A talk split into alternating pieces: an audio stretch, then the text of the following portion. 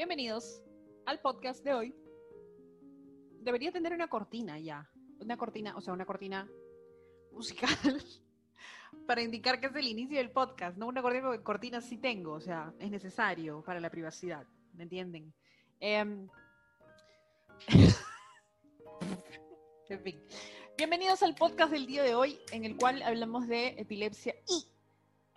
Qué feo epilepsia y em, en estos últimos días he tenido complicaciones con mi diagnóstico. Consulté con mi doctor porque estoy teniendo nuevos síntomas. la epilepsia pueden consultar con su neurólogo. Recuerden que yo no soy ningún tipo de profesional de la salud ni nada por el estilo, así que no tomen lo que yo digo como un diagnóstico. Consulten siempre con un profesional y contrasten eh, recomendaciones. Siempre. Bueno, eh, estoy teniendo algunos problemas con mi diagnóstico en estos últimos días. En realidad, en general, en estos últimos meses.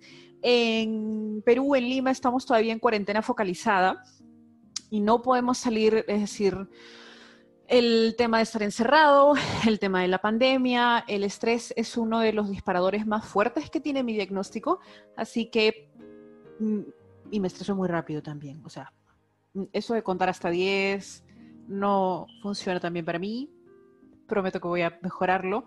Trato de meditar, trato de darme momentos en los cuales me desconecto de todo, pero es muy difícil llevar un diagnóstico, diagnóstico como epilepsia refractario en el marco de una pandemia. es bien difícil. Em, y he tenido ciertos cuadros de crisis o episodios parciales o crisis focalizadas y tics, que nunca había tenido tics y vienen a aparecerme tics cuando estoy aprendiendo a maquillarme. Eh, me di cuenta de los tics las primeras veces en las cuales me apuñalé el ojo con el rímel y con el lápiz para, para delinear los ojos. Ahí abandoné la, el aprendizaje del maquillaje. Así que solamente me maquillo muy rápido para evitar tener problemas como estos. Em, mi tipo de epilepsia cambia cada cierto tiempo de síntomas, es un tema, entre comillas, normal de la evolución o del avance normal de la enfermedad referente a muchas cosas, según lo que me dicen los neurólogos, puede ser por el avance de los años, yo tengo 30 años, tengo esta enfermedad desde que tengo 21, puede ser basado en un tema hormonal, en un tema de medicina, quizás haya que cambiar. Tuvimos que hacer un cambio chiquitito en lo que era mi dosis de cannabis medicinal, que se hizo por un par de días, ahora está un poco más controlado el día de ayer no estaba tan controlado como ahora, ahora me siento mucho mejor, no he tenido ningún tic ni nada por el estilo, así que vamos bien.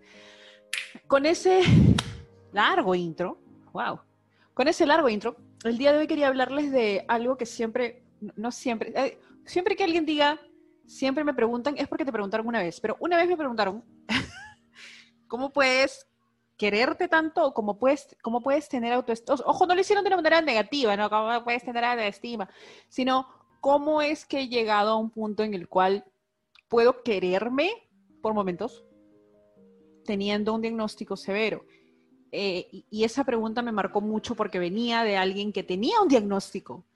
Entonces me hizo pensar que quizás no todos tenemos, ojo, yo tengo, como todo el mundo, momentos muy altos en los cuales tengo el ego de Godzilla.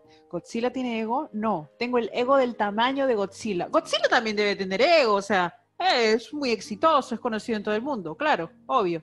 Pero me refiero al tamaño del ego. Tamaño Godzilla. Y eh, hay días en los cuales yo soy lo mejor del universo, tienes suerte de estar en contacto conmigo que usualmente son los días en los cuales eh, controlo mejor mis crisis o mis episodios, no tengo crisis o puedo recuperarme de ellas fácilmente. Sin embargo, por ejemplo, cuando tengo crisis muy fuertes o cuando tengo cambios en mis síntomas, mmm, el autoestima se me viene abajo, ah, abajo, y no hay forma en la que me pueda querer porque, y este es un pensamiento que yo tengo desde el inicio, desde el inicio de mi diagnóstico, ¿quién puede querer algo que está mal logrado? Y era una frase que yo me repetía y con la cual me torturaba todos los días. ¿Quién va a querer algo que está roto? ¿Quién va a querer algo que no funciona? Y yo lo comparaba con los objetos. Cuando un televisor no funciona, lo botas o lo mandas a arreglar. bueno, no lo mandas a arreglar, lo, cambias por otro. Eh, cuando algo se rompe, usualmente lo descartan. Entonces luego de terapia y acompañamiento y de de tener suerte, de que he tenido personas geniales en mi vida. Eh, me hicieron notar que esas fallas, esas, roturas, breakings, roturas, cracks, esas roturas, eh, me hacen ser quien soy. No tengo un, un, estilo de vida muy estable debido a mi diagnóstico. Eh, hay días en los cuales voy a ser dueña del mundo y hay días en los cuales ni siquiera puedo llamar a la gente a la que quiero, porque siento que mi tristeza va a hacerles daño. Y sí me han dicho en un momento, me dice, me llamas, pero me llamas con un ánimo. Y yo le digo, sí, es que no sé, no puedo hacer nada. Y entonces hacen, tengo suerte porque las personas con las que me comunico, las personas a las que quiero, las personas con las que comparto esto me dicen, ya, me voy a quedar hablando contigo, a pesar de que tengas cara de culo. Y, en serio, tengo cara de poto durante toda la conversación porque me siento muy mal. Después de las crisis me cuestiono mucho. Y después de años de tenerlas, después de años de pasar por terapia, de preguntarle a mis neurólogos y a los doctores, es normal. Porque es algo que no puedo controlar. No está dentro de mi decisión controlar mis crisis. Puedo tener una crisis en este momento, no la voy a tener porque tengo auras, o sea, yo sé cuándo va a venir, en este momento no va a venir, así que tranquilos todos, pero no es algo que yo controle. Y tengo que recordar eso. Y a veces me cuesta mucho recordarlo. Ahora, fuera del tema de lo de la epilepsia, hay varios factores que a mí me agradan de mí. Bueno, lo normal, ¿no? O sea, no estoy disconforme con quien soy. Me gusto mucho. Me gusta mi cuerpo, me gusta mi personalidad. Hay momentos en los cuales, y sé que esto es exacerbado por la epilepsia, porque hay momentos en los cuales siento que soy mucho. Soy muy grande, mi 1,75 m. Soy muy gorda, soy muy alta, soy muy escandalosa, me río muy fuerte, todo lo tomo a la broma, me río de todo, todo lo tomo muy fuerte, todo lo siento muy fuerte, soy muy sensible, las cosas me gustan mucho, soy muy apasionada y encima de todo tengo epilepsia. Ah, la que agotamiento escucharme nada más. Pero no es así. O sea, sí, me apasiona mucho, sí, me río de todo, sí, soy muy grande, sí, todo lo que tú quieras, pero soy independiente, soy fuerte, eh, he superado, debo tener un récord superando, a menos local, al menos distrital, debo tener un récord superando convulsiones. Deberían darme una medalla por eso. Eh, soy muy buena en lo que hago. Tengo la suerte, porque es suerte, y el privilegio de poder trabajar. Y soy muy buena en mi trabajo. Y si bien tengo una lista enorme de razones erróneas por las cuales no debería quererme, por cada una trato de recordar las que sí me permiten quererme. Todo lo que me gusta de mí siempre tengo que recordarlo. Y para un paciente con una enfermedad crónica como es la epilepsia, a veces puede ser difícil, porque no todos estamos acompañados, no todos tenemos una, un entorno que en realidad puedes estar en un entorno nocivo o un entorno que no te ayude a darte cuenta de que realmente hay cosas buenas contigo y de que no eres tu diagnóstico. Yo no soy solo epilepsia. No, también soy profesora, soy intérprete, escritora, podcaster, no sé, todo lo que ustedes quieran. No soy solo mi diagnóstico. Pero eso toma tiempo en entender, toma mucho, al menos a mí me tomó mucho llegar a este punto en el cual voy a tener días malos, en los cuales me voy a sentar en el suelo a llorar, y no voy a comunicarme con nadie. Porque no, en mi cabeza tengo la idea de que no merezco la ayuda de nadie. ¡Ay, que sí merezco su ayuda!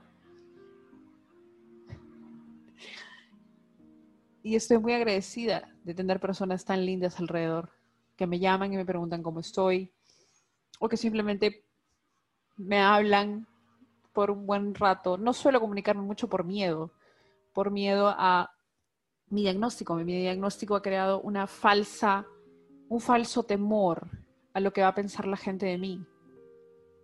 Uf, y es una lista interminable de cosas. ¿Qué va a decir la gente acerca de mi diagnóstico? Soy muy sensible respecto a ciertos temas de mi diagnóstico que todavía no puedo hablar en público. hay ciertos temas y que prefiero hablarlos aquí porque es como una conversación en primera persona con alguien, o sea, yo me imagino en este momento cuando grabo podcast que estoy hablando con un amigo, con una de las personas a las cuales yo quiero bastante, que son muy pocos, pero los valoro mucho, los amo. Eh, yo decidí cerrar mi círculo porque también te da, la, epilepsia te da, o cualquier, cualquier diagnóstico crónico te da esta idea de que la gente te tiene lástima. No te tienen lástima. Y si alguien por A o por B te tiene lástima, sácalo de tu vida. No necesitas eso. O enséñale, edúcalo, también tienes esa opción. Pero em, yo no necesito la lástima de nadie. No necesito que alguien me diga, ay, pobrecita. No, el hablar, el hablar abiertamente de mi diagnóstico no significa que esté en búsqueda de lástima, sino que quiero que si alguien en algún momento tiene que pasar por lo mismo que yo pasé, tenga por lo menos un referente, ¿no? Es como tener que pasar por un bosque por primera vez y estás perdido y no sabes qué rayos vas a hacer y este podcast es un mapa dibujado con crayolas, pero es un mapa. Mal dibujado. Dibujado en plena convulsión, pero es un mapa. que quizás le ayude, le ayuden algo a alguien. Quiero verlo así. Quiero, quiero, quiero pensar que es eso. Eh, ¿Cómo puedes hacer para quererte con un diagnóstico crónico? De la misma manera en la que haces para quererte sin un diagnóstico crónico. Conociéndote, reconociendo lo bueno que hay en ti, rodeándote de personas que te nutran y que te recuerden lo bueno que hay en ti autocriticándote, autoanalizándote, porque eso también es parte de aceptarse y eso es algo que aprendí en terapia. Siempre vayan con un psicólogo, un psiquiatra un especialista médico, por favor. Todas las terapias las tienen que dar profesionales calificados, no yo, no un podcaster, no un influencer, no, no. Vayan donde profesionales calificados. Eh, es algo que tuve que aprender en terapia. Eh, lo que importa es cómo yo me veo como yo me siento. El día de hoy me siento muy bien. No sé si mañana me sentiré bien o no. No sé si mañana despierte con aura y todo mi día se, se afectado por mi epilepsia, pero incluso los días en los cuales tengo episodios no son necesariamente malos. ¿Me dejo entender? ¿No me dejo entender? ¿Tiene sentido? ¿No tiene sentido?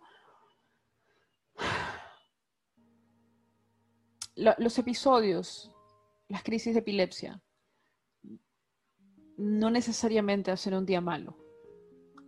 Pueden hacer un día pesado, difícil, complicado, pero va a pasar y lo voy a superar.